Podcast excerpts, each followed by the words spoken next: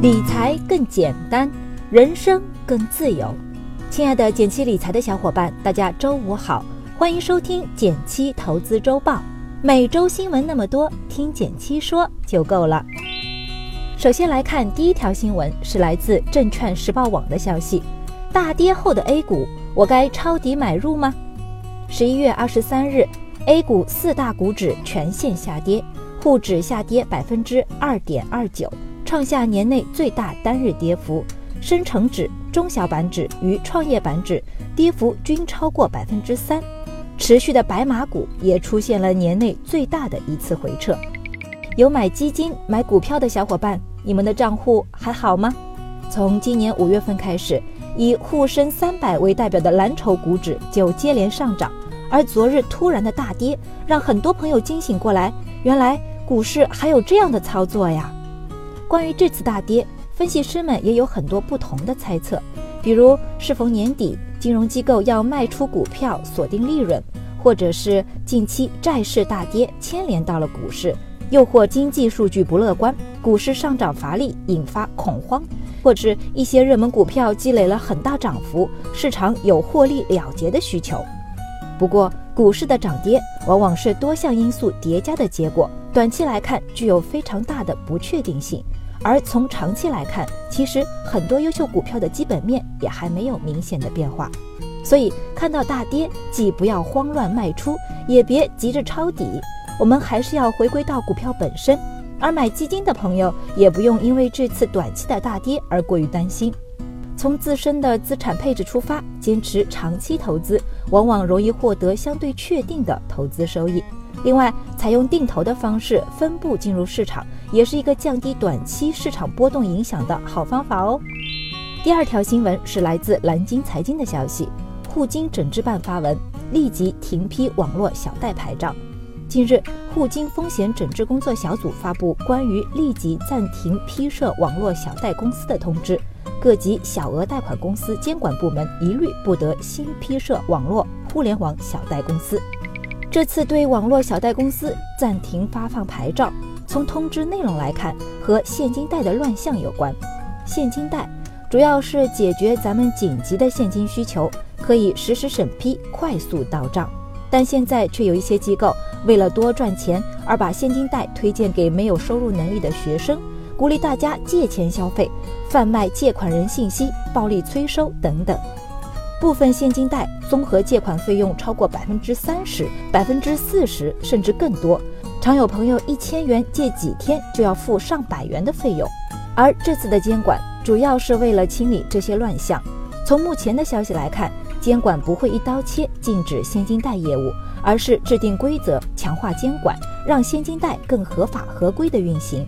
对我们来说，如果有现金借贷的需求，在监管制度落定之前。尽量寻求银行等正规渠道，同时要注意两点：一、自身的借贷需求是否合理，每月还款额不要超过收入的三分之一；第二点就是用我们介绍过的 XIRR 公式确认借款的利率，不要落入高利贷的陷阱。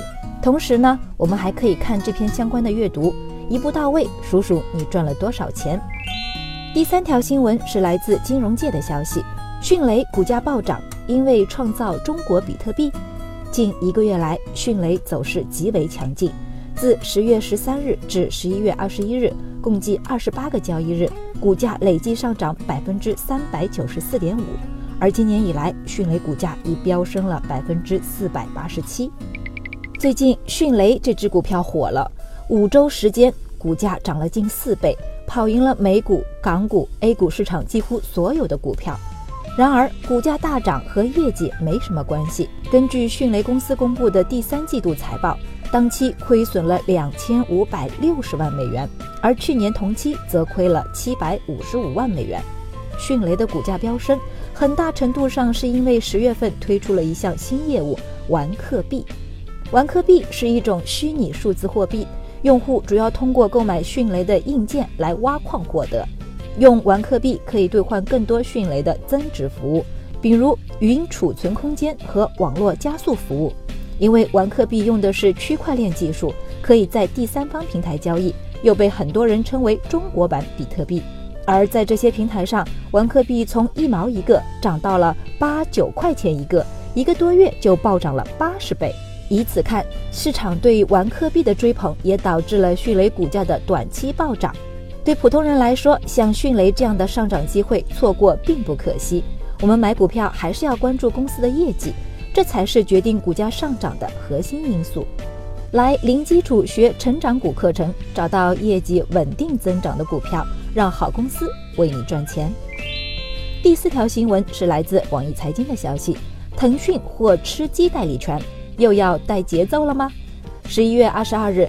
腾讯宣布正式与 PUBG 公司达成战略合作，获得《绝地求生：大逃杀》游戏在中国的独家代理运营权。最近风靡全球的吃鸡游戏，也就是《绝地求生：大逃杀》类射击游戏，引爆了全民吃鸡时代。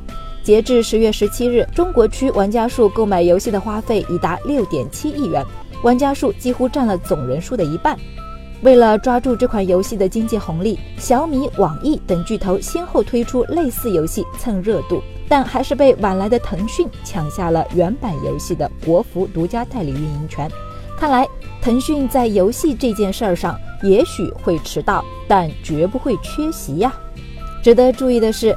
虽然腾讯主要收入还是来源于网络游戏，当然也包括我们熟知的《王者荣耀》《英雄联盟》以及一些新游戏，如《魂斗罗》《归来》等等。但腾讯的其他业务有很多也在快速发展中。根据腾讯三季度财报显示，腾讯的网络广告业务相比同期增长了百分之四十八。主要受益于《那年花开月正圆》等热播剧及自制综艺节目，如《饭局的诱惑》第二季等等。除了充钱打游戏，你有为腾讯的其他服务买过单吗？欢迎留言聊聊你对腾讯这家公司的看法吧。最后来到了我们的一句话新闻时间，皇上你也该知道一下。据 CNBC 报道，红黄蓝公司的股价目前下跌百分之四十九点零五。跌破十八点五美元的 IPO 发行价，资本能对企业赋能，亦能吞噬一切。目前，政府各部门正对北京虐童事件进行调查，期待公益到来的那一天。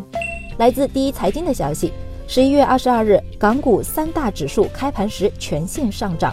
香港恒生指数开盘涨百分之零点九，突破三万点大关，达到二零零七年十一月以来的高点。开盘后，恒生中国国企指数也大幅上扬百分之一点三三，至一万两千零三十一点八七零点，这也是二零一五年以来的首次。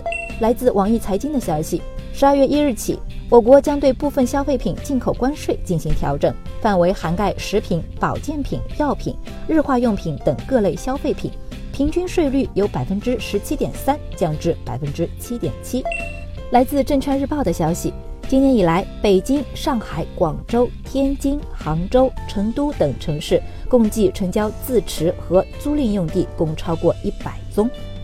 整体来看，发展租房租赁市场绝不是短期策略，而是长期策略。感谢大家收听今天的减七投资周报，一同感知正在发生的变化。提高经济敏感度，更多投资新闻解读及理财科普，欢迎关注我们的公众号“简七理财”，简单的简，汉字的七，我在那里等你。